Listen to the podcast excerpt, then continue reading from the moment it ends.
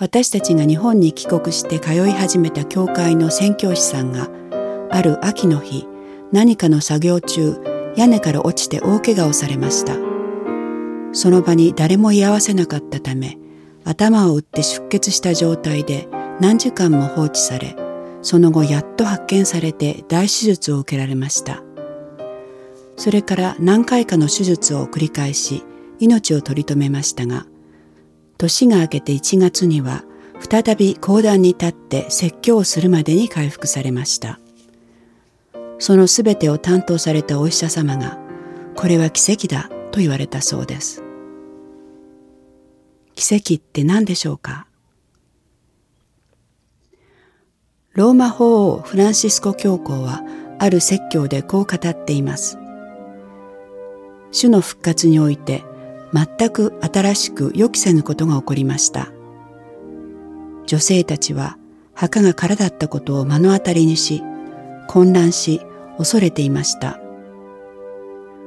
同じようなことが私たちの日常の生活でも全く新しいことが持ち上がった時起こらないでしょうか私たちは思考が止まってしまい理解できずどうしていいのかわからなくなります。神はいつも私たちを驚かせます。ある日、教会にデュロスという船で世界中を回っている宣教グループの若者が来ることになり、一晩家に泊めることになりました。その方はエチオピアからの方だったと思いますが、宣教に心を燃やしている熱心なクリスチャンでした。以前、神様からの語りかけを聞き、従うまでずっとその呼びかけが続いたそうです。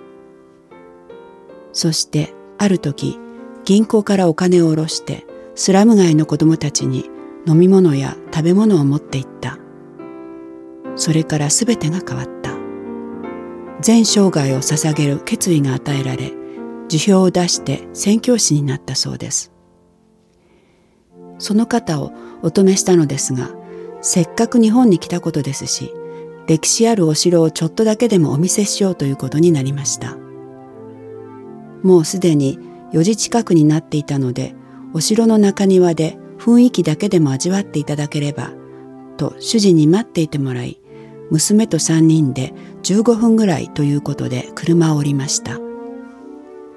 ところが、どういうわけか、私が中庭に着いた時には、先に走っていってしまった二人の姿はどこにも見当たりません。なんとお城の中に入ってしまったのです。私は慌てました。携帯を持っていなかったからです。観光客でいっぱいな時には身動きも取れないほど混雑し、そう簡単に出てこられないのです。その上、係の人にたった今、こちらの門は4時半に閉められてしまうと聞いたばかりなので、私はますます動揺してしまいました。すると先ほどの係の方が私の方に近づいてきて「ああ実は今日は特別です」というのです。今ちょうどお城の中に中東のどこかの国の石油大臣がいらしていましたので今から外に出られるまで今日は4時半過ぎても門は開けたままにしておきます。え？あっけに取られている私の目の前に間もなくそのアラブの国の大臣らしき方のご一行。そしてその後に続いて二人がお城から出てきました。まるで何もなかったかのように楽しそうにおしゃべりをしながら。私はもう言葉も出ませんでした。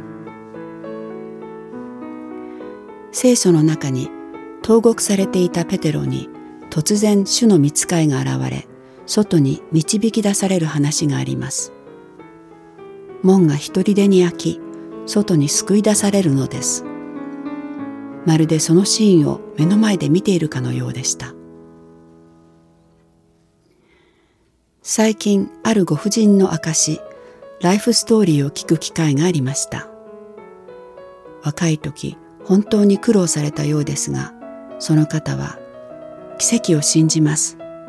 神様は何でもおできになる。と言われました。ある時引っ越しをしなければならなかった。でも水道料も払えないでいた。